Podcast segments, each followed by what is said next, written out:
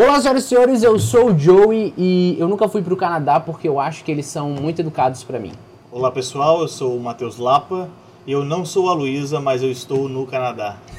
E hoje a gente vai conversar um pouco sobre implantando, implantando uma igreja no Canadá.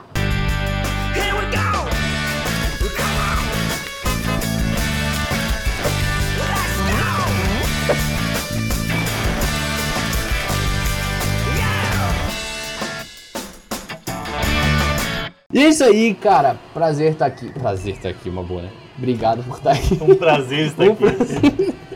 Sinta-se em casa. Cara, valeu mesmo porque, é, como eu tava falando antes de começar, eu imagino, meu, o cara tá no Canadá, vem pro Brasil, é aquela correria de ver todo mundo, de pregar aqui, pregar lá. Então, obrigado por arranjar um tempinho aí pra nós pro- poder trocar uma ideia. E, cara, eu queria começar você falando um pouco dessa tua história de ir pro Canadá, de, de como surge o país, né, na- dentro, né? Se foi um, ai, quando eu era criança eu sonhei com o Canadá, ou se foi como foi isso acontecendo, até você começar um projeto lá de implantação de igreja. Ok.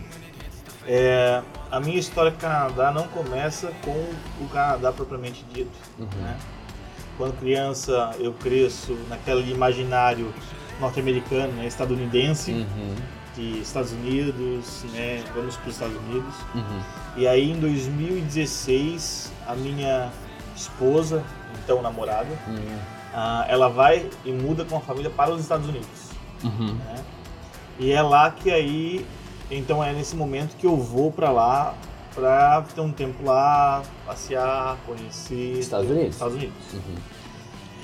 E na minha segunda ou terceira ida, eu fui decidido a ir buscar um local. Eu estava cursando teologia, Uhum. hebraico aqui, e aí eu fui decidido para buscar uma faculdade lá para fazer, quem sabe, um mestrado, algo Sim. desse tipo.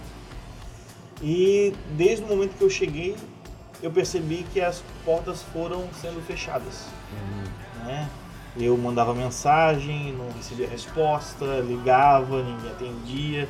Fui visitar uma faculdade em pleno semestre, não tinha ninguém na faculdade. Bem bizarro. É, e aí eu comecei ali de uma forma muito pessoal, né? Orar e buscar o Senhor. E eu fui ministrado por um texto da Escritura, óbvio, de forma pessoal, não de forma Sim. não dando o significado do texto, mas de forma pessoal. Aham. É, quando Paulo ele tenta ir para Galácia, o Espírito o impede. Uhum. E logo depois ele sonha com o irmão na Macedônia, pedindo por ajuda. Então ali, né, o Senhor começa a ministrar no meu coração que os Estados Unidos não era para mim naquele momento o lugar no qual o Senhor desejaria que eu fosse. Uhum. E naquela semana começa a surgir o Canadá. Uhum. né? Começa a surgir o Canadá e diversos sinais foram sendo apontados em relação ao Canadá na própria questão, desde provisão até mesmo Uhum. é, direcionamento do Senhor. E então eu comecei a fazer todo o procedimento, o processo para ir Uhum. para o Canadá no ano de 2000, eu não lembro se é 2017 ou 2018. Uhum. 2018, eu acho. 2018.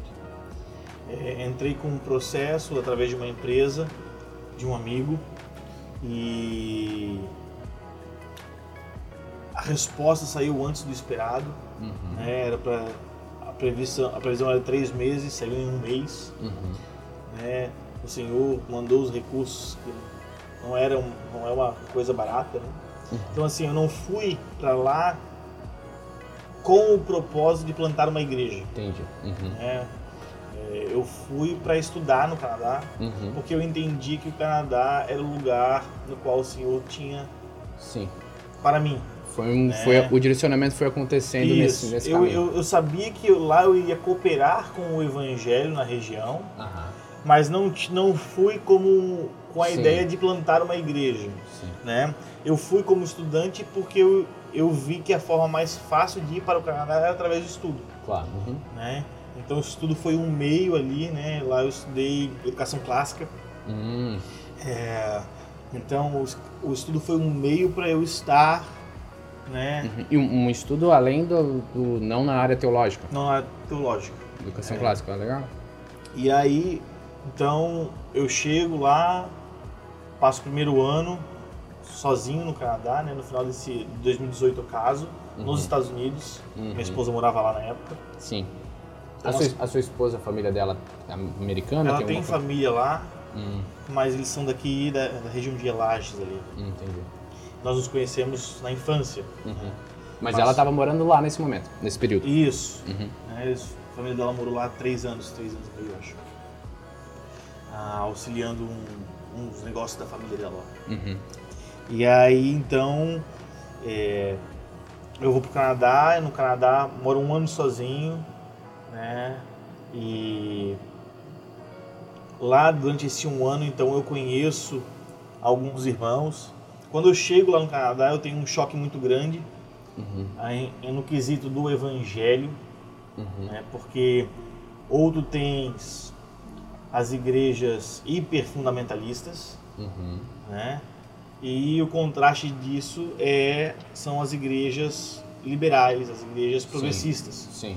né? Então, quando eu cheguei lá, eu tive um choque muito grande, né? Uhum. É, igrejas que de fato apostataram da fé, Uhum. não simplesmente pelas suas práticas, mas pelas suas crenças. Sim. né? Igrejas que não creem na inerrância da palavra, Hum. ainda é, igrejas que não acreditam em milagres, igrejas que não acreditam na ressurreição, igrejas Uhum. E e essas igrejas, elas são, elas são é, as históricas que viraram isso ou elas são igrejas independentes? Tem igrejas históricas, tem igrejas independentes, Uhum, é bem... é bem diversificado. Uhum. né? Então eu, eu choquei bastante quando eu cheguei lá, né? vi essa realidade e somado a isso tu tens esse multiculturalismo que é o Canadá, né? Uhum, O. Canadá foi o primeiro país a determinar a, o multiculturalismo ou a multiculturalidade como política pública Uhum. ou como identidade nacional. Sim. Então, qual é a identidade nacional do Canadá? Né? Eh, Se tornou essa multiculturalidade. Eles abraçam o... É, Uhum. até por uma questão de necessidade de força de trabalho, é, até mesmo de, de população, Uhum. né? Então, assim, é, então nós temos um, um- um alto índice de desinteresse em relação ao cristianismo, Uhum. né? O cristianismo tem uma história ah, ruim no Canadá, principalmente com os povos indígenas, Hum. Né? Que manchou muito a identidade cristã na nação, que Uhum. fez muitos né, terem repulsa, repulsas ah, contra o cristianismo. Né? Somado a isso, né, tem o crescimento vertiginoso do islamismo na nação, Uhum. tem o surgimento de religiões mais orientais, né, o budismo, o hinduísmo, o zoroastrismo, Uhum. né, tem as religiões, as próprias religiões eh, nativas, né, eh, essa questão do, do, do panteísmo. Uhum. Então é um, é um mundo Sim. de, de religiões, de crenças, tudo num lugar só, né? É um, é, um, é um mix muito louco, né? Porque é. culturas sendo inseridas dentro de culturas, Isso. né? É, tu tá num bairro que tu, tu, tu vê que tu tá no Canadá, no outro bairro tu vê que tu tá na China, Nossa. na Índia, Uhum. né, em Portugal. Então Caramba. tu tens esse mix. E o que é bacana, o que é saudável, Uhum. né? É, mas então eu me vi dentro disso tudo, né? Quando logo quando cheguei. É, e aí nesse ano o Senhor me conectou com uma família lá, é, irmãos que tinham ido para lá é, do Brasil. Né? É Uhum. engraçado porque nesse foi engraçado porque quando eu cheguei lá eu falei assim eu não quero ver brasileiro. sim, Eu fugia de brasileiro. sim. né? Então eu vi alguém falando português aqui, ainda que a pessoa viesse, não me conhecesse, não me é, viesse perguntar algo pra mim, eu não respondi em português sabendo que a pessoa era brasileira, porque eu não Uhum. queria. Foi, enfim. E aí, no fim, acabei me conectando com esses brasileiros, com essa família, com esse casal, é, que me receberam na casa deles. Eu morei com eles por um tempo. É, foi né, uma proposta deles para eu, porque sabia que eu iria casar e falaram, olha, vem morar conosco durante esse período para te conseguir salvar dinheiro do seu casamento, vai ser bom para você. E eles foram, é, eu digo que eles foram assim, com eles foi plantada a semente do que viria a se tornar a igreja Legal. né? Porque nós chegávamos ali pelas seis horas da tarde, né? Eu da faculdade, ele, eles dos, tra- do- dos trabalhos. E nós sentávamos na mesa e nós tomávamos café e conversávamos sobre a palavra. Sim. E aí isso começou a ser cada dia mais intencional. Né? E nós íamos conversando até duas horas da manhã, Ó. né? E aí depois ele ministrava, né? Louvor, e aí ele começou a tocar algumas músicas, nós começamos a orar juntos. Uhum. E isso cultivando todos os dias. Uhum. E aí eles foram chamando alguns amigos, e aí ali foi sendo plantada, desenvolvida a, a igreja de uma forma é, natural, orgânica, Hum, Não, É. não necessariamente planejada. não planejada, Uhum, né? Foi acontecendo. foi nascendo. Que legal. né, a partir dessa vida compartilhada, Uhum. a partir dessa, dessa sujeição, esses irmãos, né, eles acabaram voltando para o Brasil, né, quando eles chegaram no momento onde, inclusive, eles poderiam pegar a, o PR deles, né, o green card Sim. deles, eles falaram, não, nós entendemos que nosso tempo chegou ao fim, Vamos nós vamos voltar, nós entendemos o que o Senhor quis conosco aqui, e agora é tempo de voltar, mas aquilo que nós começamos a cultivar lá continuou Uhum. né, com outros irmãos, com outras pessoas. E a partir disso foi surgindo a, a igreja, a comunidade. né? Sim. É, então, eu chego, só recapitulando, eu chego para estudar, eu estudo, durante esse período de estudo eu encontro pessoas Uhum. que têm um desejo de viver é, uma vida comunitária centrada em Jesus, Sim. aliançada umas com as outras, e ali vai surgindo essa comunidade. né? Uhum. É, eu estava fazendo faculdade e antes da pandemia eu estava sendo tutoriado por um professor de filosofia política Uhum. e eu estava no caminho para a questão é, de fazer pesquisas com ele, né? Nós tínhamos um projeto de pesquisa que tinha sido recém-aprovado. Então, quando nós iríamos começar a entrar nesse processo, que eu iria começar a trabalhar com isso, lá veio a pandemia e acabaram cortando as verbas para as Uhum. pesquisas. Então, a pesquisa foi cortada. Uhum. E aí, dentro desse contexto, e a igreja já surgindo, então aí eu agora me torno, né, pastor integral, por assim dizer, acaba a faculdade, torno pastor de forma integral na comunidade na Uhum. qual nós lideramos lá no Canadá, em Toronto. Uhum. E um direcionamento que o Senhor deixou claro para nós desde o início foi justamente eh, esse direcionamento, eh, essa cultura da mesa, da relação, né, essa cultura mais orgânica de vida de igreja, Sim. e que é um contraponto muito grande, principalmente com as igrejas lá, Ah, lá é muito. que a forma como a igreja ela, ela se- é expressa lá, ou as formas da igreja lá, é muito a partir dos modelos business, né, de Uhum. negócios, os Sim. modelos de empresa, empresariais. É uma instituição que Então- tem que funcionar e se pagar. Exato. e- Uhum. Né? Que é Então- uma pegada meio americana. Que é uma pegada americana, exato. É a mesma coisa que acontece nos Estados Unidos. Sim. Então nós começamos a observar isso desde o princípio e por algum tempo a gente foi, vamos dizer, eu digo assim, né, teimosos, né, Uhum. é, em buscar estruturas Sim. né, para desenvolver a vida comunitária. Mas é, principalmente durante a pandemia ou, ou é, sempre quando nós iríamos buscar estruturas, fechava tudo lá. Uhum. Uma vez que a gente foi alugar um espaço, fechou. Aí abriu de novo. Aí nós alugamos um espaço, deu uma semana, fechou de novo. Nossa. Como se a gente fosse de fato sendo empurrado para as casas. Né? Aham. E durante esse período nós fomos é, entendendo e, e buscando desenvolver os irmãos a partir de uma realidade de um núcleo familiar. Uhum. Né? É, Ontário foi a província na América do Norte que ficou mais tempo fechada, ficou um ano e meio fechada. Ai, nossa. Né? Em pico, nos, nos picos mais, mais altos da pandemia, nós não poderíamos nem encontrar outras pessoas, Uhum. receber outras pessoas na nossa casa. Podia É. fazer visita. Você- Não, podia fazer visita, você só podia ficar com, as, com a sua família. Nossa. Né? Então, e durante esse período, óbvio, nós tínhamos a ferramenta do Zoom, Uhum. o que facilita, mas não é a mesma coisa. Claro. Então nós começamos a entender que o Senhor estava chamando os homens, as mulheres, para uma responsabilidade familiar Uhum. e buscar desenvolver o discipulado da família, Sim. Desen- resgatar né, aquilo que talvez os nossos avós tinham Sim. do culto familiar. Aham. né? E nós começamos a perceber que os irmãos e as irmãs que de fato se atentaram a isso, eles começaram a crescer como família, desenvolver a- uma maturidade cristã e se tornar exemplos para outros irmãos. Sim. Isso é, isso é muito louco porque a pandemia, ela, ela obriga a gente a estar num... A, a tá numa...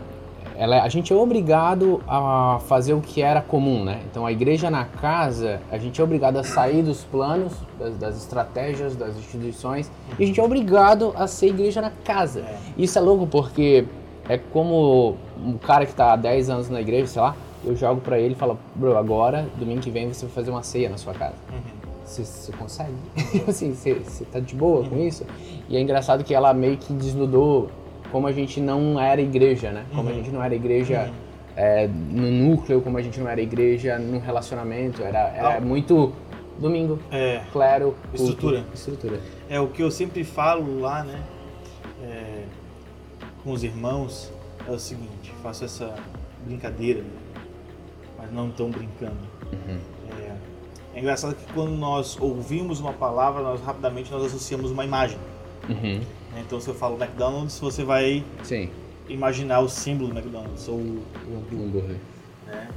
É, e quando nós falamos igreja, o que vem na cabeça das pessoas é a estrutura. Sim. Ainda que os irmãos e as irmãs saibam que a igreja não é a estrutura, Sim. eles continuam pensando Uhum. ou imaginando a estrutura quando vai falar de igreja. Por quê? Sim. Porque essa é a forma de eles se relacionarem com a igreja. Aham. Nós nos relacionamos com a igreja na estrutura. Sim. E se não tiver estrutura, nós não nos relacionamos como igreja. E é isso que a pandemia deixou muito claro. Uhum. Né? Era algo que nós já constatávamos lá no, lá no Canadá, Uhum. né? até porque o índice, ou a estatística, quer dizer, é, é bem drástica no Canadá. Então, Uhum. é, a cada uma igreja plantada no Canadá, três morrem. Hum, então, eu já entro nesse, nesse lance de estatística porque eu, como um bom host, eu fui no Google. Só que o dado que eu acho no, no, no básico, assim, é de 2011. Uhum. Assim, estou falando mais de 10 anos atrás. Então, a priori, é um país cristão. Um Uhum. país que ele nasce ali, tipo, com catolicismo, protestante. Então, assim, era muito... A, a estatística que eu tinha olhado era, tipo, 30 e poucos por cento de católico, 30 e poucos por cento de protestante e 30 e poucos por cento de nada. Acho que é- já diminuiu isso. Então, eu imagino que em 10 anos o negócio tá, tá mudando. Hoje, então, é, é, o, o cristianismo, catolicismo e protestante, ele tá num, num- num- caminhando para um europeu, assim, Sim. muito forte? É, tanto. Eu, eu não sei, eu não posso dizer com precisão, mas eu conversando com alguns irmãos que estão no- na Europa trabalhando com a igreja, o cenário é muito igual. Uhum. né? Tanto o Canadá quanto a Europa são, pós, são considerados pós-cristãos. É, porque, por exemplo, eu, eu esse, esse termo, eu, na minha, né, ignorância, eu ainda não uso para América, para os Estados Unidos. Não. Porque a sensação Claro. que ainda é um país muito. E o Canadá já ele se aproxima mais da Europa. Da Europa. Entendi. Então já é uma realidade É. consideravelmente diferente, né? É. Principalmente na parte francesa do Canadá, Uhum. onde o índice é ainda menor. Uhum. Né? É, explica rapidinho pra nós aí, que a gente é, é leigo, né? Canadá, América do Norte. Gelo, e, alguns lagos e, e muitas paisagens bonitas e pessoas educadas. Mas tem esse mix americano-francês, né? Como é que funciona? É. Então teve Amer- Americano, eu falo, né? inglês, É o, hoje a parte francesa, propriamente dita, do Canadá, é o Quebec, né? Que é onde fica uma cidade de Quebec, fica a cidade de Montreal, sim. né? É, tem outros ali, outras províncias, outras províncias, é, tipo New Brunswick, que tem uma influência francesa, Uhum. mas que é uma, uma questão histórica que franceses e ingleses chegaram no Canadá e foram disputar por terra. Cada um e, ficou um pedacinho. é, os ingleses ficaram com a maior parte e aí Uhum. o Quebec ficou como, como a parte francesa. Então a- o Quebec seria um estado. Tipo, Minas é uma Gerais. província. Minas Gerais é, fala em francês, mas É, seria uma isso. província, isso. Entendi. E lá é realmente entrou no Quebec, tá lá em Montreal, Francês. francês. É. Eu tive até uma experiência engraçada, né? Eu, fui para New Brunswick com um irmão de carro e 20 horas de viagem de carro. E nós tínhamos que cruzar o Quebec, né? E aí todo mundo que já tinha ido pro Quebec falou: olha, quando você chegar lá, aprende algumas palavras em francês, porque eles, eles não falam inglês. Uhum. Ou para você falar inglês com eles, você tem que primeiro falar francês com eles. Sim. Né? Bonjour. E, bonjour. blá, blá, blá, blá, blá. E aí depois. Isso. Entendi. É, e aí esse irmão que foi comigo, o Alisson, a gente foi parar num- numa cafeteria, né, num coffee shop, ah, chamado Tim Hortons, que é bem canadense. Uhum. né. Lá no Canadá não, não se toma tanto Starbucks, que é coisa de americano. Tim Hortons é canadense. aham. Então a gente parou no Tim Hortons e aí ele entrou e ele foi pedir e chegou em inglês. Uhum. A mulher fingiu que ele não estava na frente dela. Típico de um francês. É, não falou nada. Não sei quem é você. não atendeu ele. Aí depois ficou muito bravo, né? Ele ficou muito bravo, saiu sem pedir nada. E aí eu vi isso, óbvio que eu pedi. Uhum. Tentei, né? Enrolar em francês. Dá uma. Mas, mas é real, assim. E, e hoje, se o presidente vai fazer um pronunciamento para a nação, ele fala inglês? O primeiro-ministro, que é o Justin Trudeau, lá Uhum. não tem presidente, né? Ah, é. É, ele parlamento. faz. É, ele faz tanto inglês quanto francês. Ah, ele. Ah, entendi. É. Interessante. E no caso hoje, tu tá em Toronto, inglês, tua, tua- teu contato é, é- com, com o francês não é tanto. Não. Entendi. Nós temos irmãos que trabalham lá na comunidade francesa, né, Uhum. irmãos que já estão lá há muito tempo, mas nosso contato lá hoje é ma- majoritariamente, né, Uhum. é, não falo, não tem o contato do francês. Entendi. Essa comunidade que foi criando assim, até organicamente, foi juntando hoje, ela é majoritariamente brasileira? Ela tem um mix internacional? Tem um mix internacional, mas hoje é majoritariamente brasileiro. Aham, os brasileiros vão. vão... É, tem os seus filhos que Sim. né? Então, eu, eu, eu costumo dizer, porque quando eu fui pra lá, eu tinha muito da ideia assim, cara, né, negócio é só não- inglês. Tu não queria falar com brasileiro. É, é. Ah, mas depois de caminhar no Canadá, eu mudei um pouco a minha concepção, Uhum. assim, porque eu costumo dizer, e eu falo isso para algumas pessoas já, é, o cristianismo, e entendo o que eu quero dizer, o cristianismo no Canadá vai ser salvo pelos imigrantes, Hum. Uhum. Sim, legal. né? Porque o canadense está canadense já não tem mais filho, né? Já começa por aí. né? O índice de natalidade deles é baixo. Isso. Uhum. É, esse é com exceções, óbvio. Mas ah, há um desinteresse cada vez mais crescente no cristianismo, na Uhum. religião cristã. Né? É, então, por exemplo, eu servi lá numa igreja batista de 150 anos, que a Uhum. pessoa mais jovem da igreja tinha 60 anos. Nossa. Né? E assim, não tô falando, eu tô falando de uma comunidade de 20 pessoas. Uhum. 150 anos de igreja. 20 pessoas, a mais jovem tinha 60. 60 anos. Aham. E, e- e essas 20 pessoas, elas não se preocupam? Ou elas sabem e, tipo assim, não sei o que fazer? Eu acho que tem aqueles que não se preocupam porque acham que é aquilo ali deu, O jovem tá nem aí É. mesmo e tal. que mais tarde vai vir, Uhum. Né? E outros de fato não sabem o que fazer mais para alcançá-los. Mas, mas, mas reconhece um problema. É um problema, claro. Sim. Porque é um negócio, assim, é assustador, né, cara? É. E, e vamos lá. A gente tá falando do quê? Do Brasil daqui 30 anos? Ou eu fui muito brabo agora? Não. Não, não, não penso que em 30 anos o Brasil vai estar como o Canadá. Porque é um caminho, né? É um caminho, claro. Tipo, o que a gente vive hoje, a gente tem o avivamento é, que fala do Canadá, os Estados Unidos e tal, e vê que esses países eles estão fazendo uma curva que a Europa já fez e nós ainda parecemos estar numa crista lá. É. É, eu de- não penso que a gente tá, que o Brasil está na crise mais. Mas tu acha que a gente tá subindo ou caindo? O cristianismo, como religião.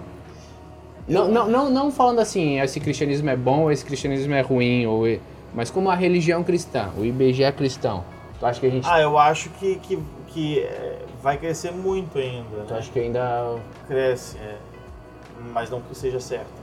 Sim, não que seja um crescimento saudável. É, não, porque o que eu digo, análise básica. A Coreia, superavivamento, o país converte de uma geração para outra a juventude inteira, né? Não houve continuidade. Não houve continuidade. E eu não tô falando de, meu Deus, passaram 150 anos.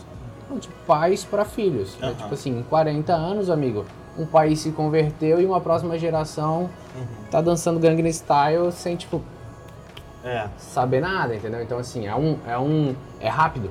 Às É. vezes parece que é rápido. Mas, mas enfim, análises de, de diferentes, né? Tipo, eu tô olhando pro Canadá e, e pensando um Eu paralelo acho com que o Brasil. O Brasil segue muito o fluxo dos Estados Unidos. Americano, né? É um pouco, um pouco diferente, né? É. Acho que Mas. o Canadá já está bem mais avançado nessa questão desse pós-cristianismo. Né? Aham. E, e nesse caso lá, você lá, o, o, a compreensão de que o estrangeiro ele salva, né? Nesse, nesse, salva o cristianismo lá. Você entende como o canadense chegando ao momento e olhando para o estrangeiro e falando, cara, eu quero que esses caras tenham? Eu penso que o surgimento de novas.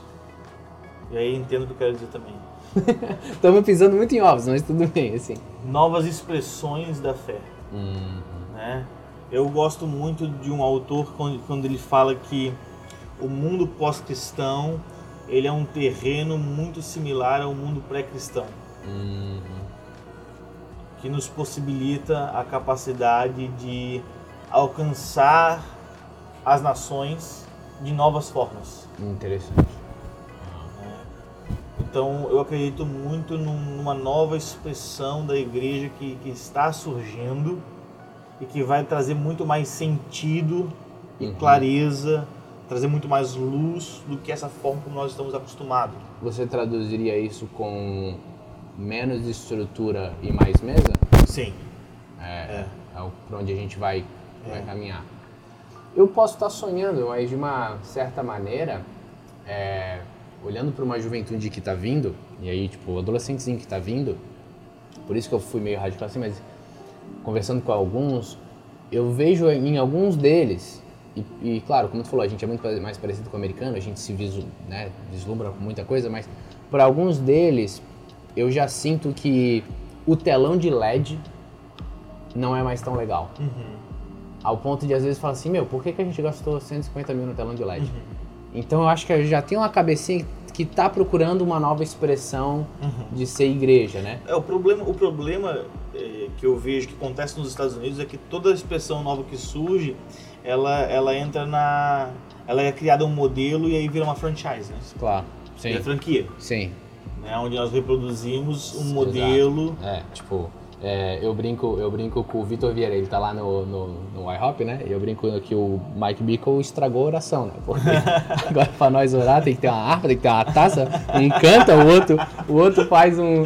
E eu sou assim, claro, porque é maravilhoso, é quando funciona é muito legal, mas tipo assim, poxa, eu só queria orar, pô. E, e, É e, é, porque- e, é, e é porque a gente abraçou um modelo que às vezes nem cabe na minha, na minha realidade, né? Tipo, na, É porque- na minha realidade de igreja local, né?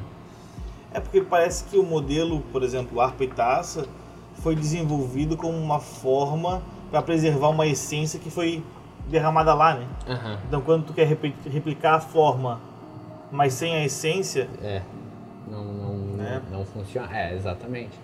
E, e que é o que acontece hoje com o tema mesa, né? sim, Foi banalizado, sim. né? A gente tem uma, uma, uma mão de banalizar as coisas, né? Tipo É, assim, discipulado. É, de repente, isso. discipulado virou um sistema Isso. de. Não, tem que ser assim. Tu, tu discipulês, que discipulês, que discipulês. Isso. Então a gente virou um sistema também, entendeu? É, e o problema é que quando nós banalizamos, o que, que acontece? Pessoas são impactadas por uma mensagem. Que geralmente, né, essas pessoas que, que são usadas pelo Senhor para trazer um entendimento sobre, elas são pessoas que viveram aquilo, que experimentam aquilo. Então, pessoas são impactadas por uma realidade. Então, vamos supor a mesa. Pessoas foram impactadas pela realidade da mesa, porque não se tinha mesa. Aí o que acontece? Eu pego a mensagem e eu mudo o significado para adequar à realidade da qual já estou. Hum, Entendi. Então, eu mudo o sentido de mesa para dizer que eu estou vivendo mesa. Sim. Sim. Então, mesa deixou de ser né, esse lugar onde nós compartilhamos o coração, onde nós nos sujeitamos um ao outro e honramos um ao outro para se tornar as nossas conferências. Sim. Uhum. E aí a conferência, eles falam numa mesa. E aí nós chamamos aquilo de mesa. Sim. Só que você sai sem conhecer o cara que está do seu lado. Entendi. É, isso, isso, isso, isso para muito, né? Por exemplo, eu, eu- eu fui num, no sertão e na missão já se conversava sobre isso, né? Aquela coisa do somos todos missionários. Muitas vezes era uma igreja que nunca enviou ninguém, que nunca foi falando assim, não, não, tem que entender que todos somos missionários. E por mais que tu entenda o que ele tá querendo dizer, na verdade ele tá adequando para a realidade dele, Isso. falando assim, não, gente, não precisa enviar Não, ninguém. preocup- vamos- não- não vamos nos preocupar com missões lá fora. Não, é, porque somos missionários É, aqui dentro, né? isso. Então ele, ele mudou a mensagem para dizer que agora para ele tá tudo bem. Isso, Isso. é realmente é um é mais fácil, É. né? Então é mais fácil eu adequar a mensagem do que não, porque mesa é isso, mesa é essa do que eu sentar num lugar e compartilhar um coração, né? E, e- e sinceridade, E ser vulnerável. Né? ser vulnerável, né? É como tipo assim, se arrepender, É. é, falar de um pecado, é, É. ouvir com amor, é, é outro nível de, do que é ser igreja. né? Isso. E eu acredito que à medida que nós caminhamos para o fim dessa era, né, ha- haverá uma maior necessidade de nós sermos um. Uhum. Né? Que é a oração de Jesus, Exato. quando vocês forem. Né? É. E essa oração é um testemunho contra a igreja hoje. né? Uhum. Porque quando vocês forem um, o mundo crerá. Sim. né? Então, a descrença do mundo revela a nossa falta de unidade. Mas Hebreus vai dizer, né, que não deixeis de congregar, como é de costume de alguns, ainda mais que vocês veem que o dia se aproxima. Sim. Então, o dia que se aproxima deve me mover a urgência de estar junto, Sim. de ser um, de Uhum. congregar. Uhum. né? Então, quanto mais eu penso isso, quanto mais próximos do dia que se aproxima, mais vai ser a, a, a, a, a ênfase do Espírito em restaurar Sim. a igreja na verdadeira comunhão. Uhum. Né? E aí está um outro tema que nós banalizamos, comunhão. né? Comunhão se tornou a pizza que nós comemos depois do culto, Sim. e não a relação que nós desenvolvemos em Cristo. Uhum. Sim. É, a- é engraçado porque quando tu fala, por exemplo, o, que tu enxerga para a solução do Canadá, é a solução para o mundo, né? É. Então, assim, não é né, no final do dia. e é uma ênfase que Deus está soprando no mundo, né? Eu eu tenho desenvolvido nos últimos três anos, eu acho, isso, uma proximidade com o Martin Scott. Uhum. Escreveu Abraçando o Amanhã, um, um homem profético, profeta Uhum. escocês. E ele me apresentou alguns amigos deles, dele.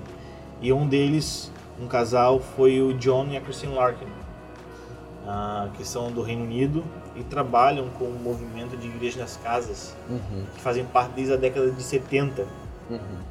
dentro dessa, desse movimento, né, que foi iniciado por, por cinco homens Uhum. cinco homens que não se conheciam de diferentes tradições, que na década de 70 receberam do Senhor essa instrução e foram para suas casas, e Deus conectou eles no Reino Unido, e eles começaram a desenvolver essa vida de igreja, e não só uma vida de igreja, mas também uma base apostólica de envio, Uhum.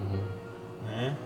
E eles fizeram parte disso tudo desde a adolescência, desde os 15 anos. Legal. Hoje eles estão com 70 anos. Uma vida. algum tempo de vida. né? E eles estiveram lá no Canadá, ficaram uma semana conosco.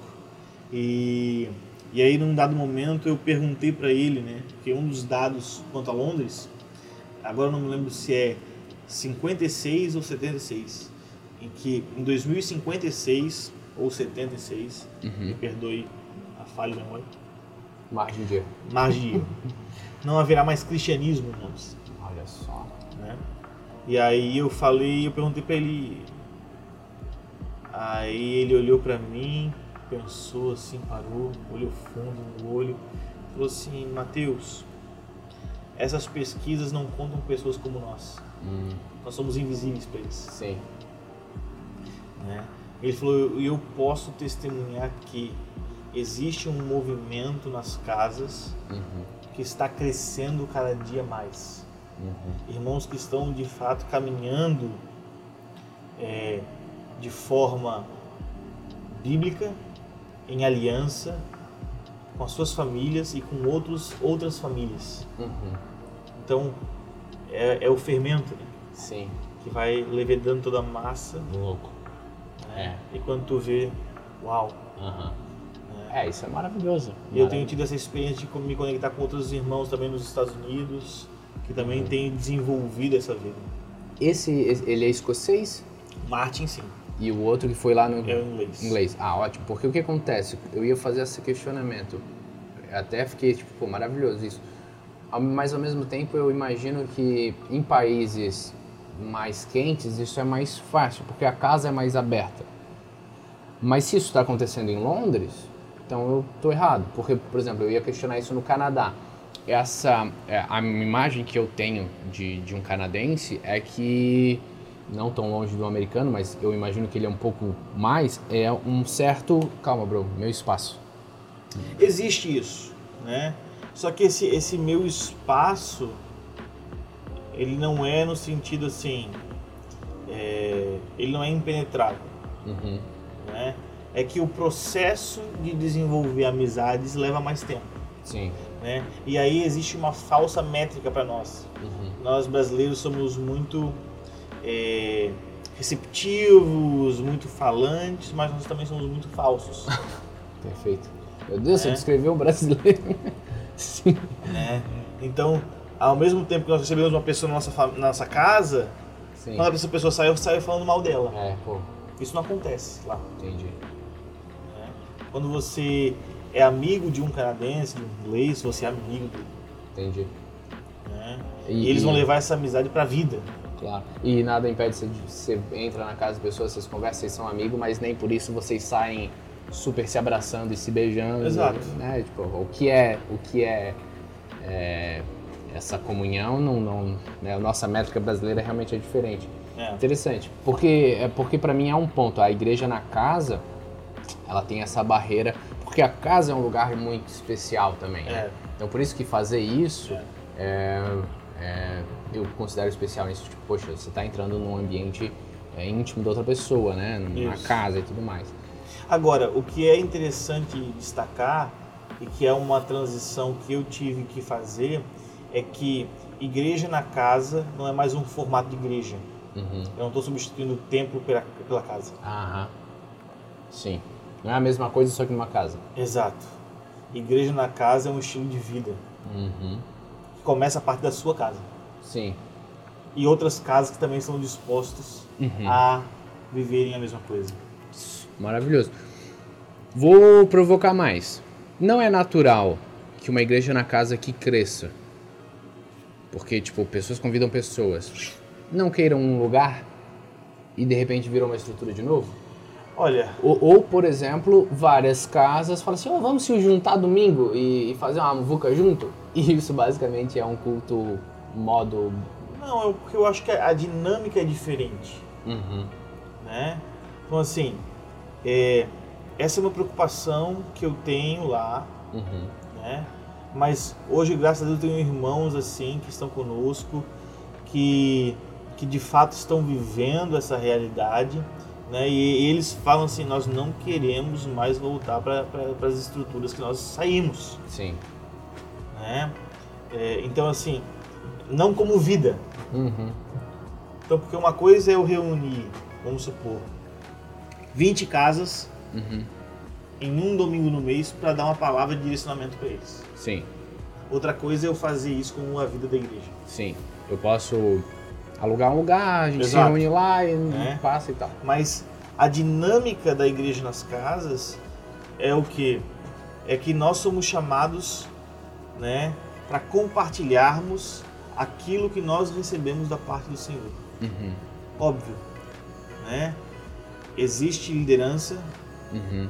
Existe o ordem. presbitério, Uhum. existe. né? existe liderança, existe ordem, mas é um ambiente onde nós somos chamados para edificação mútua. Sim. né?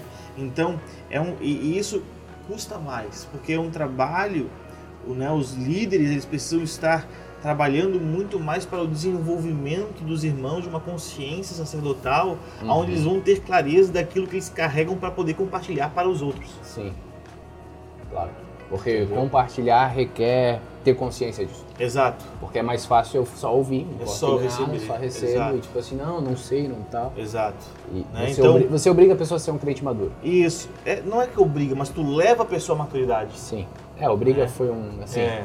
E, e a questão é que você compartilhando, você se desenvolve e você desenvolve outros. Claro. né? E aí isso vai, vai, vai é necessário, né? É implícito que exista uma, uma capacidade de me sujeitar mutuamente. Sim. Que isso é, é algo difícil. É algo difícil, mas é algo ne- é, é- é necessário para sermos cheios do Espírito. Sim. É, é, é difícil, mas é, é bíblico. É, Eu, go- é eu assim, gosto, né? eu gosto de Paulo quando ele fala lá em Efésios, é, que ele fala assim: não se embriaguem com vinho, Uhum. mas encham-se do Espírito. Né? E aí ele vai falar como que nós nos enchemos do Espírito. Ele fala, falando entre si, Uhum. com salmos, hinos e cânticos espirituais, louvando a Deus de coração. Uhum. É, né? E aí depois ele fala, sujeitando-se uns aos outros. Então, óbvio, existe a realidade da vida no meu secreto, mas o meu secreto me prepara para o público. Uhum. Né? Jesus fala, olha, quando vocês forem orar, orem no secreto, que o Pai que vem em secreto recompensa. Uhum. E aí depois ele fala, quando vocês orarem, olhem assim, Pai nosso que estás no céu.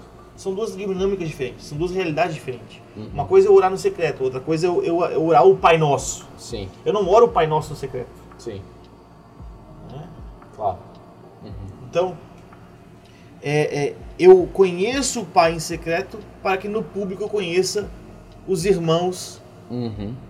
que também têm Deus como Pai. Sim, Então, o público é para nós conhecermos os irmãos. E conhecendo os irmãos, nós vamos sendo cheios do Espírito à medida que, Deus é revelado aqui e aqui. à medida que nós falamos, cantamos, louvamos, Sim. agradecemos, à medida que nós nos sujeitamos uns Sim. aos outros. Uhum. Então, a, a vida comunitária ela é necessária para o meu crescimento no Espírito. Sim.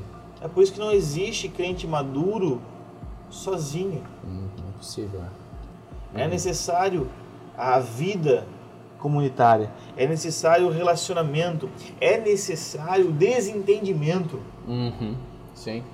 Sabe, nesse processo da plantação da igreja, nós tivemos por diversos momentos de desentendimentos, porque eu costumo dizer que a vida da igreja, a vida orgânica da igreja, a vida da igreja nas casas, ela é uma casa sem, é uma casa de vidro. Uhum. Não existe um canto da tua vida que ninguém vai conhecer. É, você tá disposto a isso, né? Tipo, é, é, uma, é uma dinâmica. É bíblico, né? É uma dinâmica. É incrível porque é, essa vulnerabilidade te leva a um lugar que, que sem essa, essa mesa, essa comunhão, cara, tu não vai ter lugar nenhum, né? É, eu acho que essa é uma das belezas do evangelho, né? Do que é ser igreja. É, não é replicável. Isso. né? Tipo, não tem outro lugar. Não é um. Porque uma boa pregação eu substituo por um bom coaching. Yeah. Agora, um, essa mesa é tipo, mano, não, não é o, só o, o terapeuta que te ouve. Uhum. É um lugar de compartilhar. É, é uma dinâmica incrível. E, e- e isso, quando nós nos dispomos a viver isso, nós vamos enfrentar momentos que, vai, que vão nos conduzir para a total dependência do Senhor. Sim. Né? Como? Vai haver um momento, se nós de fato estamos querendo viver isso, vivendo na casa um, do- um dos outros, compartilhando a vida, compartilhando refeições, compartilhando o dia a dia, né? que não se trata de programações, Uhum. não é a agenda da semana, Sim. É uma vida compartilhada. Uhum. né?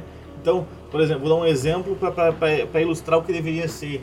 Né? Na casa dos teus amigos, tu não, tu não agenda Sim. para ir. Pessoal, terça é isso. agora- Isso. Uhum. Porque o chamado para a comunidade cristã de acordo com Jesus, ou o fim do discipulado, eu tenho falado bastante sobre isso, o fim do discipulado de Jesus é a amizade. Uhum. Eu não chamo vocês mais de servos, eu Sim. chamo vocês de amigos. Uhum. né? Então, o fim da comunidade é o desenvolvimento de relações de amizade, de aliança. Sim. Né? E uma vez que nós nos dispomos a viver isso, vai ter momentos que nós vamos ter conflitos, Uhum. Total. atritos, Natural. Uhum. né? que é natural. Né? Que não é só natural, é necessário. Por quê? Porque vai ter conflitos que nós vamos olhar assim e vamos dizer: acabou o meu relacionamento com o Joey. Uhum. Não existe mais relacionamento. E é nesse momento que nós vamos fazer uma decisão. Se nós vamos manter a aliança do Senhor ou se nós vamos ser guiados pela nossa afinidade. Porque quando eu desejo manter a aliança, eu vou me achegar a Deus e falar assim: Deus, eu não sei como resolver esse problema. Uhum. Eu estou e sou dependente da tua graça e do teu poder de reconciliação. Né? Nós costumamos, costumamos dizer lá, e até compartilhei isso com os líderes ontem que eu ministrei ali em Florianópolis, nós costumamos dizer o seguinte, lá no Canadá e nos Estados Unidos e em outros países também acontece isso, quando você chega na casa de alguém, é costume você tirar os sapatos. Uhum. Né? Então, nós costumamos dizer assim, que a igreja ela se faz de pé descalço. Ou seja, se você está com tênis, é significa que você está preparado Vazar. para sair. Rapidinho pode ser. Uhum. Né? Agora, se você tira os seus sapatos, você está disposto a ficar. Uhum. Então, a igreja ela se faz de pé descalço. Legal. né? A igreja não se faz de tênis calçado. É, cara, eu creio muito. Eu creio muito nessa nova, nessa nova leva, assim, nessa nova expressão, como você falou. Eu, eu só fico imaginando como isso, numa realidade brasileira, que é totalmente diferente, ela vai acontecendo, né? Porque eu acredito que, claro, existe cada lugar, vai expressando e vai entendendo a sua realidade e, e, e eu acho que um, um jeito bom de começar é esquecer métodos, né? Esquecer é, maneiras fechadinhas e, e ir descobrindo isso, né? É, dentro dessa tua realidade lá, no, no final das contas, tu estás há quantos anos no Canadá? Eu tô há cinco anos, cara. Cinco anos no Canadá. É, é, eu imagino que tu tenha se deparado com é, uma realidade de, de evangelho muito diferente, no sentido é, não só cultural como social, Uhum. porque tem uma coisa que acontece, é natural, que a gente vive em bolhas. Isso não é um ou outro, não, todo mundo vive numa bolha. E enquanto a gente não sai, parece que a realidade do mundo é nós. A realidade do mundo é isso aqui, né? Itajaí. a realidade do mundo é Santa Catarina, a realidade do mundo. E parece que lá fora é outra. Tipo, não existe. E, e às vezes eu traduzo o evangelho, às vezes eu traduzo a mensagem, às vezes eu traduzo os pensamentos, as pautas, é, sempre da, da minha bolha. Essa tua ida para o Canadá, é, você, você se deparou com, cara, o evangelho aqui é outra parada.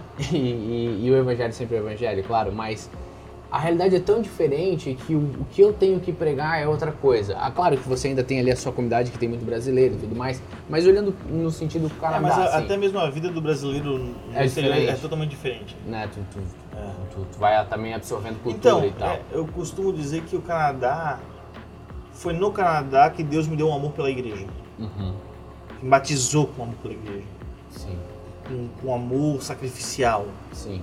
né? E É que também né, nesse, nesse, nesse momento que você vira pastor, né? é, Nesse momento que você É. também, isso, como pastor, ama a Isso. ovelha, né? A pessoa, isso. enfim. Então assim, mas foi no Canadá que eu fui percebendo essa necessidade, é, esse, entendi, esse recebendo esse entendimento sobre a igreja, Uhum. esse entendimento sobre comunhão, esse entendimento sobre unidade, Uhum. né? E essa é uma mensagem que tem norteado muito a minha vida, essa, esse entendimento sobre discipulado, Uhum. né?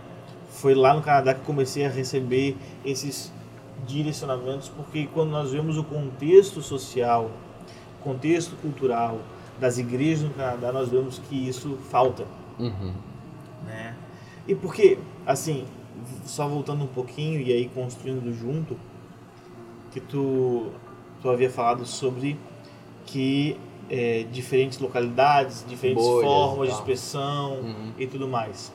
Só que se nós queremos ver o surgimento é, de, de novas expressões para o novo mundo, que nós estamos vendo um novo mundo, Uhum. né, um novo normal, foi algo que, que foi muito falado depois da pandemia. É, nós precisamos ser intencionais no desenvolvimento disso. Sim. Não é um deixa a vida me levar, não. É. Estamos indo pra um lugar. Exato. Uhum. né? E eu acho que vai chegar um momento onde muitos líderes eles vão preci- precisar repensar a forma de desenvolvimento da igreja. Uhum. Porque algo que eu, que eu experimentei no Canadá e que observei no Canadá é que o formato importa. Total. O formato importa. Uhum. Então não tem como eu querer desenvolver essa vida que nós estamos conversando se o formato que eu continuo trabalhando Não é. Não tá caminhando pra esse não lugar. caminha para esse lugar, não comunica essa realidade. Uhum. Aham. Então, Agora, é. Você é um jovem. aham, Eu sou. Eu sou jovem, tô ficando velho, mas eu sou um jovem. Não é mais natural que a gente vibre isso no coração e como eu citei o jovem lá adolescente que já tá questionando um telão. Não é natural que a gente já enxergue isso, porque é diferente do cara que tá lá com 50 anos, sei lá quantos de igreja.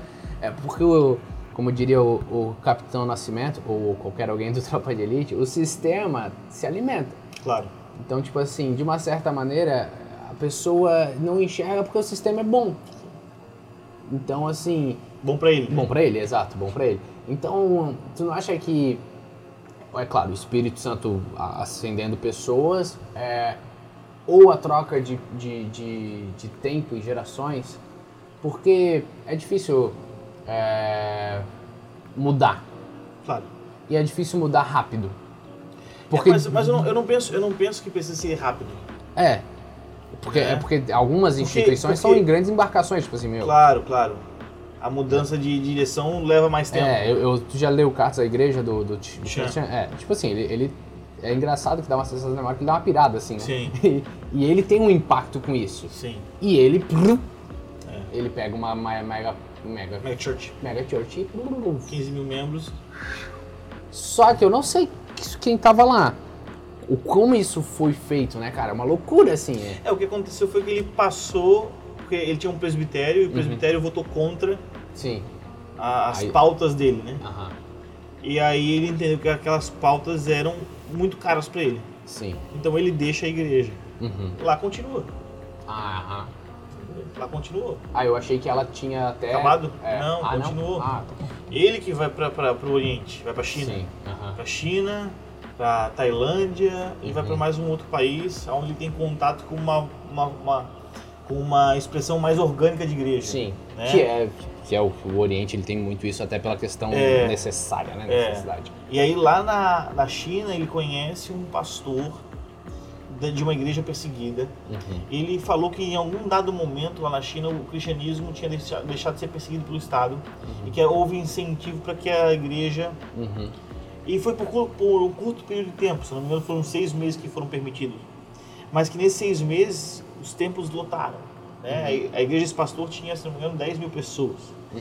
E ele falou, a melhor coisa que Deus fez foi enviar novamente a perseguição contra a igreja. Uhum. Porque os irmãos estavam virando crentes que deixaram suas responsabilidades de lado e estavam desaprendendo o que eles tinham aprendido. Uhum.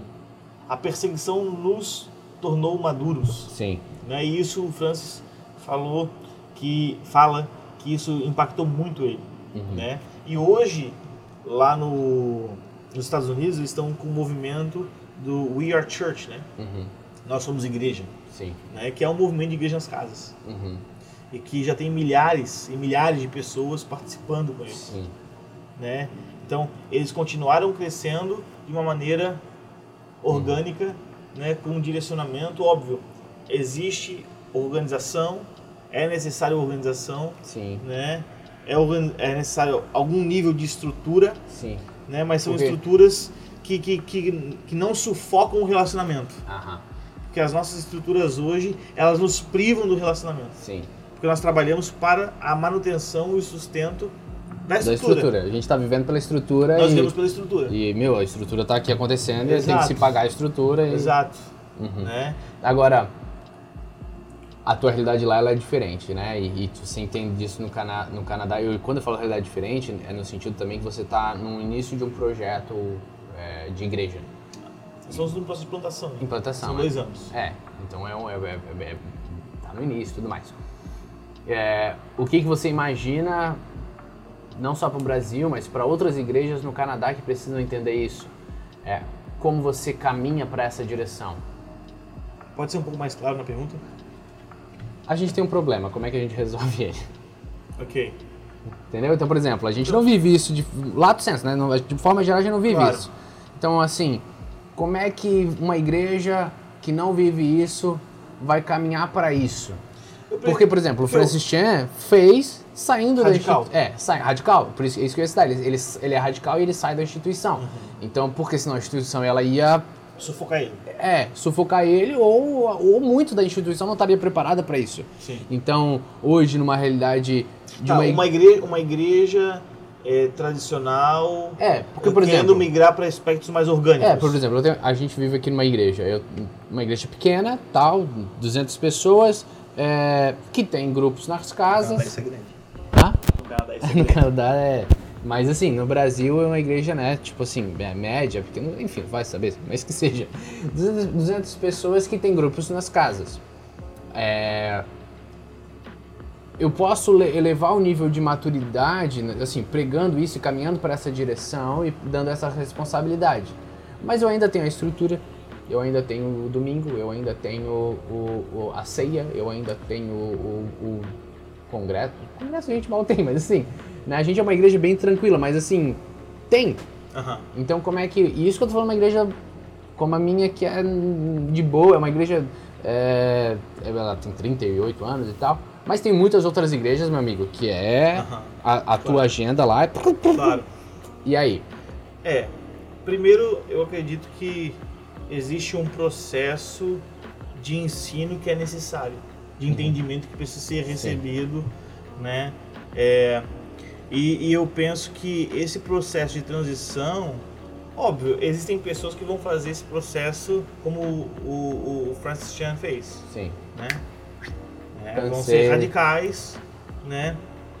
É, agora, existem, é, existem também irmãos que vão transicionar isso de uma forma mais lenta e Uhum. gradativa, né? Então, o problema é que, por exemplo, é, se nós estamos dispostos a pagar o preço, A conta. a conta. Uhum. É, eu acho que tudo parte disso, você está disposto. Porque Uhum. isso vai implicar em muitas coisas. Sim. De, de cara vai dar trabalho. É, De cara, assim. Segundo, vai implicar em mais coisas de, de É, como a muda. igreja se organiza. Exato, né? Eu estava conversando com um pastor esses dias que ele tem feito esse trabalho, né? De essa, essa, essa transformação para uma, uma realidade mais orgânica na cidade dele. Ele é um pastor que a presença da igreja na cidade dele é muito grande, ele é uma cidade interior. Então, assim, é, a igreja mobiliza, né? Doações de sangue na cidade, projetos sociais, eles possuem um abrigo na cidade, Uau. né? Existe é uma presença bem grande na cidade, né? Trabalham com contraturno escolar, dão Sim. aulas de inglês para a comunidade, é.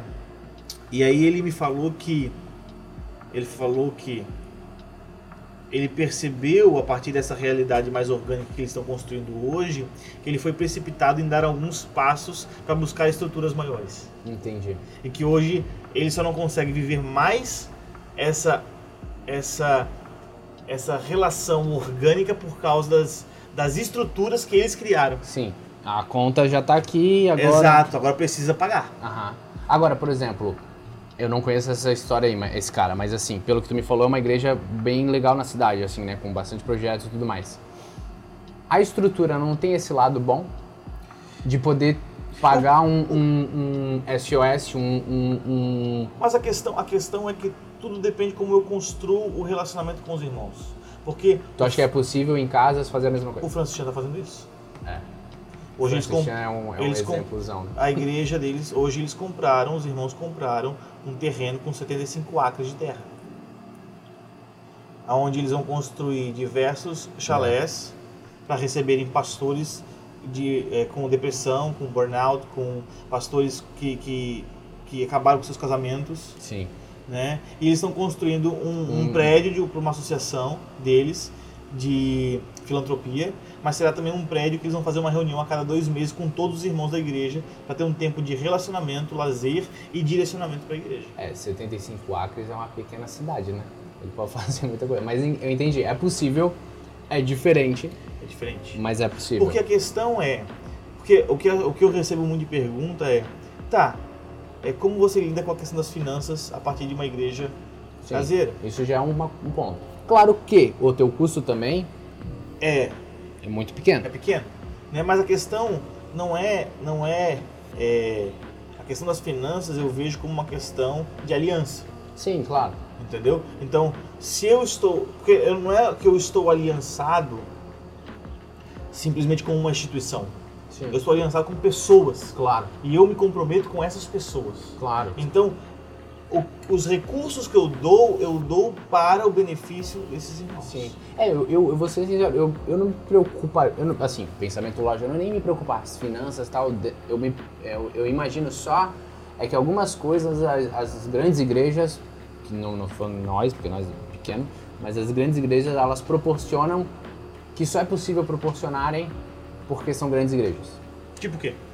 Tipo uma escola é, para crianças, jovens, adolescentes e... Mas novamente, Não, eu entendo que é possível, mas por exemplo, é uma grande mudança de realidade, porque assim, a gente tá Claro, falando. claro, gente- claro. Porque, por exemplo, a- de, de cara, a tua igreja. Eu imagino assim, eu sou uma igreja na casa. certo, E aí eu cresci. certo, Não cabe mais na minha casa. certo. Ou eu compro uma casa maior, Não. ou ela vira uma outra igreja na casa. Que é o padrão da igreja. Enviar, multiplicar, é, né? E a, e a gente continuar. Isso é o, é o- é o organismo acontecendo. Só que eu ainda tenho que ter aliança com ela o suficiente, que talvez é o que o Francisco está fazendo provavelmente, para que a gente compre 75 acres juntos. Eu vou, eu vou, vou te dar uma ideia para te A gente, pensar. a gente nem tá mais falando do Canadá agora. Não, não. Mas para pensar a igreja. Você mora com seus pais, Sim. certo? É, vamos supor que, né, daqui a pouco você sai da casa dos seus pais, Uhum. certo? Seus pais vão deixar de ser seus, não, não vão deixar de ser seus pais, Sim. certo? Você migrou de local, Aham. está construindo uma nova vida, Uhum. mas ainda existem vínculos e laços que Sim. te prendem aos seus pais, Uhum. né? Então, a família, a igreja é uma família espiritual, Uhum. que ainda que os filhos cresçam, ela não deixa de ser família, Sim. entendeu? Sim. Porque- É, é, é é essa a ideia. Porque a questão o que, que é? Aí fazendo uma, dando uma provocada em relação ao discipulado. Uhum. A gente fala muito sobre discipulado e, ser- e fazer discipulado como Jesus. Mas Jesus não prendeu seus discípulos nele. Uhum. Jesus passou um tempo com eles e enviou eles. Sim, claro. Antes de. E a gente não tá falando nem da ressurreição, a gente tá falando do, do ministério mesmo. Isso. Então, ele envia eles. Uhum. Existe um envio, e óbvio, depois da grande comissão, né? É, mas existe um envio dos discípulos para que eles desenvolvam aquilo que eles aprenderam. Uhum. Então, o verdadeiro discipulado ele é, ele é emancipatório. Total. Sim. Não é você vai ser meu discípulo para sempre. Uhum. No sentido de Sim, tá debaixo de mim. claro. é. Eu gosto do, do- da frase do que o Douglas Gonçalves usa muito do líder inútil, né? Que tipo assim, é claro que é como tu falou, a gente sempre vai ter ligação com o pai, porque pai nunca deixa de ser pai, mas a ideia de uma liderança que o cara não precisa mais de mim. Chega uma hora que ele ele ele não ele não ele não tá ali Ele cresceu, ele amadureceu. basicamente. Né? Então agora nós podemos, né? Eu não chamo vocês mais de servos, mas chamo de amigos. Uhum.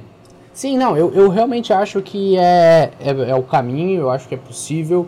Eu acho só Não, que. mas existem, para algumas realidades é, É. impossível. É, É impossível. É impossível. e talvez porque... fosse para a realidade da antiga igreja do Francis Chan. Exato. A questão é, é o que o que é mais caro para mim? Uhum. O que eu tenho de mais valor? Sim. Se eu enxergo isso como algo de mais valor, É. É, eu, por exemplo, eu. eu, vendo eu- tudo que eu tenho. Exato. É, é, agora eu até entendo porque realidades e realidades, por exemplo, eu, o, eu não sei como é que tá hoje, mas também não tem problema citar. o Ângelo Basso, eu fui lá visitar ele e eles tinham igreja nas casas. E, e era engraçado porque eu achei confuso e interessante que era assim, as igrejas são nas casas. Tudo acontece na casa, a ceia é na casa, Isso. compartilhamento, tudo é na casa. Isso. Mas domingo eles se reúnem. Sim. Então, é um mix, porque eles têm uma estrutura lá, tem um templo, um lugar que é onde tem oração e tudo mais. É, mas domingo eles estão lá. É, que, Eu não sei como é que tá hoje, assim, mas quando eu fui era assim, né? Mas que- a igreja em si era na casa. o que me parece é que o que, o que, o que os irmãos de Montemor estão vivendo é algo que já vem de gerações, né? É, do Walker. Então são terceira, eh, eles são terceira geração, Uhum. né? De uma cultura já estabelecida e formada de igreja nas casas, Sim. né? Então os irmãos que estão já não veem o prédio como a igreja. Aham. O prédio não é a igreja. Sim. Todo mundo sabe disso. Sim. E ninguém se relaciona com o prédio como igreja. Uhum. É. Nesse- é- No sentido como, como sim, tradicional. sim. A, a compreensão de igreja posso estar deles já- equivocado, mas é, o que me parece. Aham. Porque eu, eu entendo, eu, eu enxergo isso de uma maneira Porque eu, eu penso que mais, são mais. É um mix de uma realidade, É entendeu? porque eu, eu, eu penso que são diferentes tipos de reuniões. Sim. Quando a gente fala de vida de igreja, a gente está falando desse, desse desenvolvimento de relacionamento e sujeição e amor mútuo. Uhum. Isso é vida da igreja. Sim. Agora, quando eu faço uma reunião pública, Uhum. É é um outro propósito. Sim. A gente está falando de vida de igreja. Algumas igrejas são feitas de reuniões públicas. Boa. É- Essa é, esse é o ponto. É. Então. Entendeu? Então, a vida, da igre... a vida de muitas igrejas é a reunião pública. Uhum. Tira a reunião pública, acaba a igreja. Não existe igreja. Agora, a questão é que se o propósito né, é a reunião pública, né, é ali eu ouvir a pregação, então a conclusão de que muitas pessoas estão chegando pode ser correta. Eu não preciso mais ir para o prédio, eu vejo pelo YouTube. Uhum. Entendi. Eu não sei se esse foi um problema aqui, mas eu sei que muitas denominações nos Estados Unidos no Canadá enfrentaram isso. Uhum. As pessoas não queriam mais voltar para o prédio, porque Sim. eu, eu tô no YouTube, Resolve pra mim. entendeu? Eu pa- eu participo da reunião através do YouTube. Sim. E Porque- se não der pra ver domingo, eu vejo segunda. É. Sim. entendeu? Porque a, a concepção que elas têm sobre vida de igreja está corrompida. Aham. Sim. É, não, é, isso, isso pós-pandemia foi um rolê é, geral, assim, né? Que, deu pra ver muito. É, cara, eu. eu, eu é um- uma coisa que me empolga, sabe? Eu, eu acho que. Eu gostei também da, da. Porque falava igreja nas casas, eu gostei da, da- do termo nova expressão. Porque. é, se tu faz as análises do cristianismo, né, mundo e, e- e- reforma pra cá e tudo mais, é, tu vê que houve fases e a gente tá num caminho que tu enxerga na Europa, que tu vê acontecendo no Canadá, que não parece tão distante da nossa realidade de futuro e, e, e uma nova expressão vai ser necessária. É. E se nós não pensar é, é, nesse, nessa, na- nessa nova. Nesse, nesse, a gente fala novo, mas não, nada de novo, né? Mas nesse ser igreja assim mais profundo, cara, a gente, a gente caminha por um, um desfecho que não, não faz muito sentido. E, e- e diante disso nós vamos precisar é, reavaliar as nossas métricas. É. O que nós qualificamos como sucesso. Hum. Né, Até publiquei um texto hoje sobre uma falsa métrica de sucesso. Uhum. Eu tive em, em Joinville, compartilhando a palavra com alguns irmãos lá, é, comunidade mosaico. Ah, sim. Ah, Do Eduardo. Deve, deve ser do Dudu lá que eu vi o teu stories Isso. pregando, provavelmente. Ah, pode ser. Uhum. Então, do Eduardo Dalzotti, pastor da comunidade. E aí ele falou algo, cara, que, que foi engraçado e me deixou bem reflexivo. É, ele foi apresentar um bebezinho Uhum. e aí ele falou assim, olha, eu já, vocês que caminham conosco já ouviram isso de mim e eu vou estar repetindo isso sempre. Que o meu sucesso como pastor é fazer seu casamento, apresentar seus filhos, Uhum. e fazer seu, seu velório. E aí ele falou assim, olha, o Vinícius aqui, eu já fiz o casamento dele, Sim. estou apresentando seu filho, e se Deus quiser, vou fazer o seu velório. Ah, Deus. ah, E o Vinícius olhando. tipo assim, tomara que não. Tomara que não. Né? Mas é, quando ele falou isso, eu fiquei bastante reflexivo, porque Porque qual é a métrica de sucesso que ele estabeleceu? Sim. A métrica de sucesso não é quantas pessoas passam por mim, mas é quem permanece. Sim. A capacidade de permanecer até o fim. Aham. É isso que, que, que determina para ele sucesso. Sim. Né? E parece para mim que Jesus também é dá, assim, dá né? a sensação Pai, que ele usa mesmo. Eu te agradeço porque nenhum dos que tu me desse se Aham. perdeu. Sim. Exceto o filho da perdição no qual eu estava destinado. Uhum. Então, assim, me parece que a métrica de Jesus se assemelha mais ao que eu ouvi do Eduardo do que o que eu vejo nas igrejas, Sim. Sim. né? Porque é, é, na forma como muitas igrejas e essas mega igrejas são construídas, a métrica é sempre a quantidade, Sim. o número, né? E, mas se nós olharmos de perto, nós vamos perceber o seguinte, que essas mega igrejas, elas deixaram de crescer há muito tempo. Uhum. Por quê? Porque seus prédios estão cheios de pessoas que a cada dois meses mudam, Uhum. Migram, Sim. saem, Aham. né? E qual é a questão? A questão é que você nunca vê isso porque as pessoas deixaram de ter, de ter rosto. Uhum. Tu não sabe. É. Você não sabe quem elas são, Sim. você não sabe o nome delas, Sim. você não sabe de onde elas vieram, de onde, pra onde elas vão, Uhum. né? É é porque nós assumimos como igreja, ou como igrejas, geralmente, a síndrome de Caim que eu chamo. Hum. Por acaso sou eu o guardador do meu irmão? Aham. Né? Nós assumimos isso e nós não nos importamos com a pessoa que está ao nosso lado. Uhum. Né? Nós, e, e nós também fazemos as igrejas, a, a ceia nas casas, né? e para os irmãos da igreja que, que pertencem à comunidade, porque nós entendemos que o momento da ceia é o momento de discernir o corpo. Uhum. Né? E não tem como discernir, conhecer em conhecer. Uhum. Né? Então se eu não sei quem é você, eu não estou discernindo. Sim. Como que eu vou dizer que nós somos um se eu não tenho nenhum ponto de contato com você? Ah. Se eu não sei nem como que é o seu sobrenome. É que o seu, que eu te conheço é a tua nuca, eu sento atrás de você. Ah. E aí eu troco o cálice com você dizendo nós temos uma aliança. Não, nós não temos uma aliança. Não, não sei nem quem tu é. Não sei quem você é. Uhum. né? Então, é, nós vamos ter que, que repensar, reavaliar, né? E ver surgir uma, uma nova expressão mesmo, Uhum. né? Uma nova antiga expressão. Uma nova antiga expressão. É. É. Pô, cara. Glória a Deus, bro. Eu. Vamos nessa. Vamos juntos. vamos junto, vamos caminhar aí pra um. Pra isso, né? Pra essa essência, né? É isso aí. Cara, obrigado por ter vindo, obrigado por trocar essa ideia. É, eu gostei que o, o Canadá ele vira um plano de fundo para algo que, né, que Deus está fazendo Sim. assim e que e que eu acho que é muito sério e é muito importante. Então, deixa eu só conferir o mic. Então, para finalizar, é, dá uma mensagem pro jovem não pro jovem, né? Pode ter pessoas de várias idades vendo isso aqui, mas para a pessoa que está vendo, é, sobre esse incentivo de ser igreja, sabe? Dá uma mensagem pro cara, porque eu imagino que não só ouvindo nós, mas às vezes até no sentimento, assim, às vezes a- muita gente se sente confusa, sabe? Tipo assim, meio, pô, cara, eu, é igreja, não é, isso me, me deixa feliz, isso não, até a própria compreensão de evangelho e tudo mais, mas dá uma mensagem assim pra, não só de incentivo, mas tipo, de de cham- chamar, assim, sabe, pra, pra isso, pra ser essa Eu igreja. acho que é, se eu puder deixar mensagem para alguém é de buscar construir é, relacionamentos verdadeiros e profundos, Uhum. né? relacionamentos baseado em Jesus, Uhum. né? e na aliança com Jesus, Uhum. né?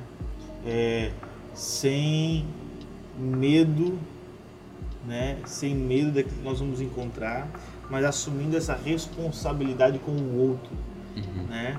Eu gosto muito de- do texto de João 15, aonde Jesus ele vai falando sobre amar um ao outro e é o texto que ele vai falar, olha, é, se vocês guardarem, vocês permanecerão em mim Uhum. e eu permanecerei em vocês, né? É, e, e vocês, eu posso, vocês são, vocês eram servos meus, mas agora são amigos meus, porque tudo que eu ouvi do Pai eu compartilhei para vocês, né? E Jesus fala nesse texto também antes ali no versículo, Ele fala: Olha, eu falo essas coisas para vocês, para que a minha alegria esteja em vocês e a alegria de vocês seja completa. Uhum.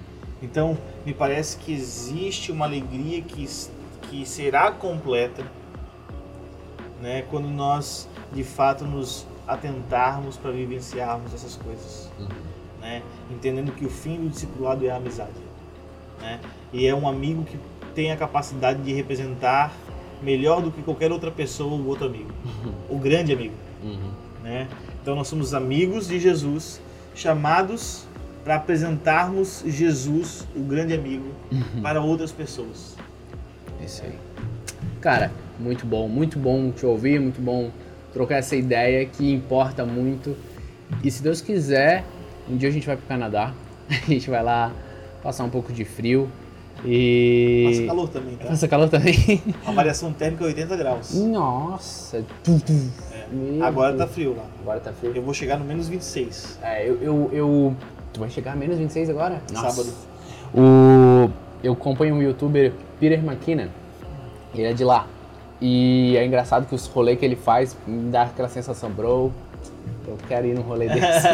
é, o cara é youtuber, faz altas imagens loucas. né? Legal. Então, se Deus quiser, um dia a gente vai lá até conhecer essa igreja, conhecer o que vocês estão plantando e, e que, que possamos testemunhar de tudo que Deus está fazendo. É nóis, brigadão. Você que ouviu nós até aqui e tudo mais, comenta aí, é, fala dessa igreja assim que queima no nosso coração, é, diz o que você achou, joga a sua ideia também e se vemos na próxima. Falou! Valeu.